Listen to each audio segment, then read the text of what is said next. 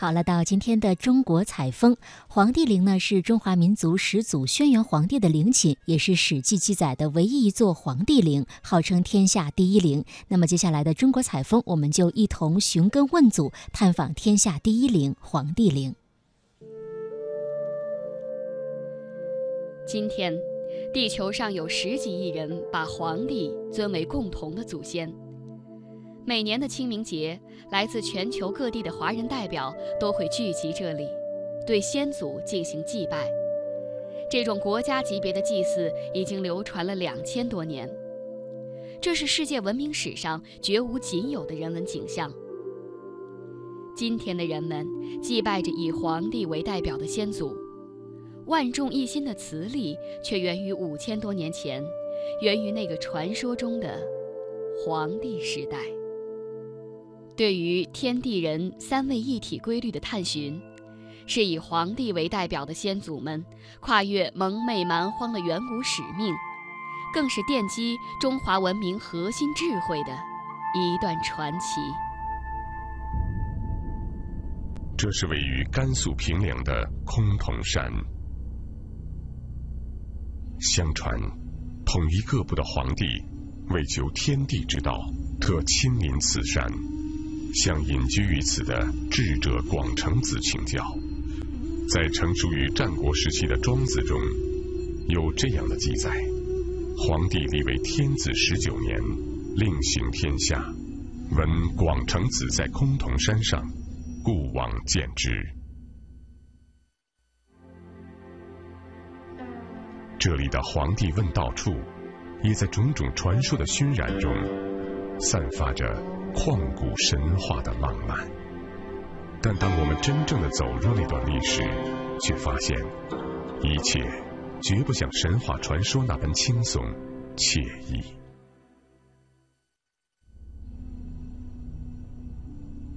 距今五千多年前建立不久的华夏部族联盟，并不是风调雨顺、天下太平。灾难、疾病和饥饿经常困扰着他们，脆弱的文明也时刻面临着毁灭的危险。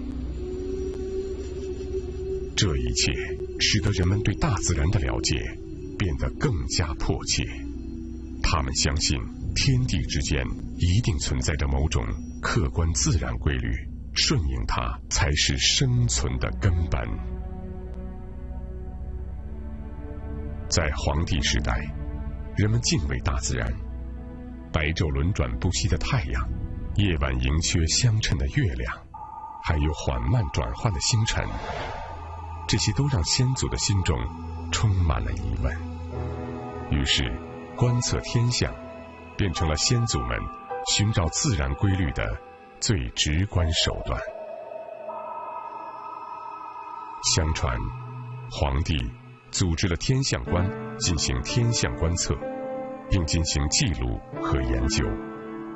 当时的人们已经试图将年、月、日等计时单位进行编排，以便记录和计算较长的时间序列。这被后世叫做历法。一九七六年八月，中国科学院和中国社会科学院的专家。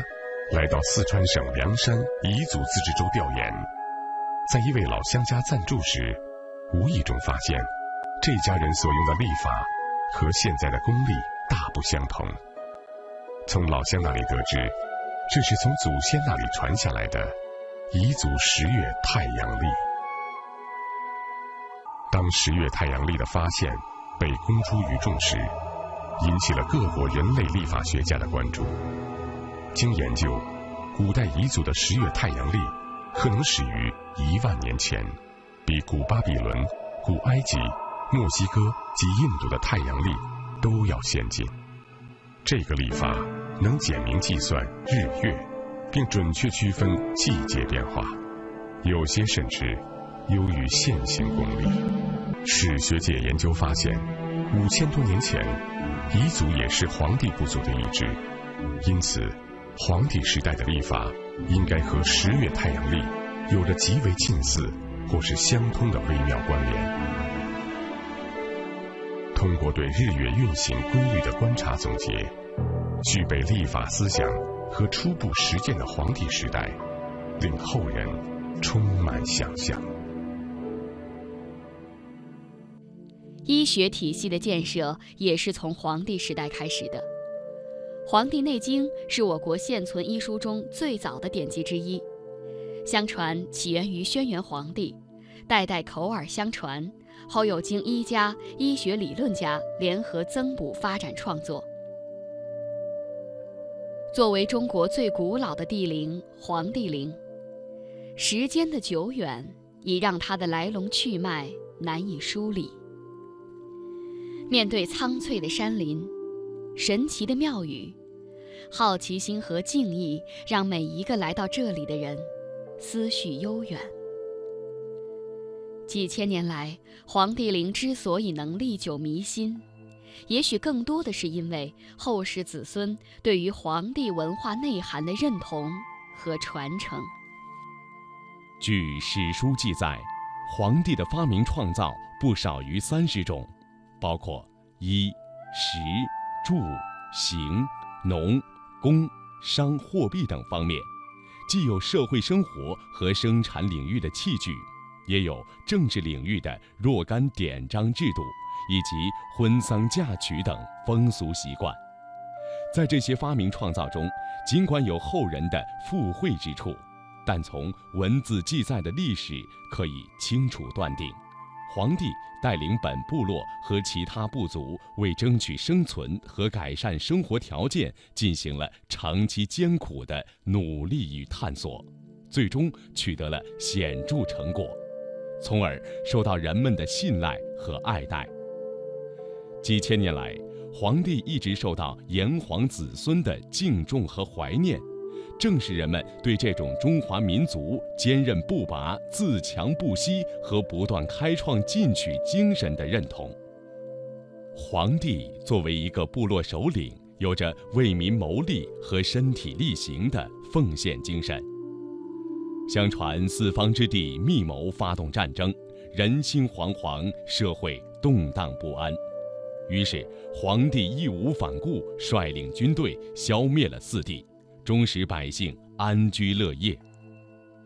皇帝为了寻求治理天下之道，遍访贤人。皇帝广泛游历，体察民情，询问安抚百姓之道，身体力行，受到了百姓的尊敬。皇帝幼时看到神农氏只求一己之欢愉，不顾民众利益，便立下誓言：如有朝一日在其位时。坚决改弦更张，刷新政令。及至当了部族首领后，时刻提醒自己以神农氏为戒。他要求其臣下与部落成员必须勤俭朴实，并规定在生活中应声尽重、色尽重、香尽重、味尽重、事尽重。皇帝成为炎黄部落首领后，对于部族之间的相互关系。采取了民主尊重的态度，承担保护义务，但不直接干预其内部生活。同时，广揽天下贤人，比如对打败的炎族部落中的许多人才非常尊敬，十分谦虚地向他们讨教救民的真理，从而结成了牢固的关系。由于皇帝采取了一系列凝聚团结的策略。在对黄河流域中下游的统一中，就有了更加广泛的部落融合进来。在中华民族的形成过程中，正由于皇帝以团结凝聚精神创造了华夏族的共同体，确立了民族文化交互融合的基本格局。因而，尽管今天我们的五十六个民族都有着自己的族源，但都共同认知皇帝。是中华民族的人文初祖。关于皇帝，还有许多疑问没有答案，但这并不妨碍他的子孙约定俗成地尊称他为皇帝。今天我们自豪地说自己是炎黄子孙，其实就是在向世界宣告：我们是世界东方这片土地上上下五千年一脉相承的文化传人。黄帝陵是华夏儿女寻根的地方，南疆北国、港澳台湾，还有世界各地的华人们汇聚在这里认祖归宗。人们怀着各种不同的口音，怀着同样无比崇敬的心情，缅怀先祖的功德，汲取文化的养分，期望中华民族的伟大复兴。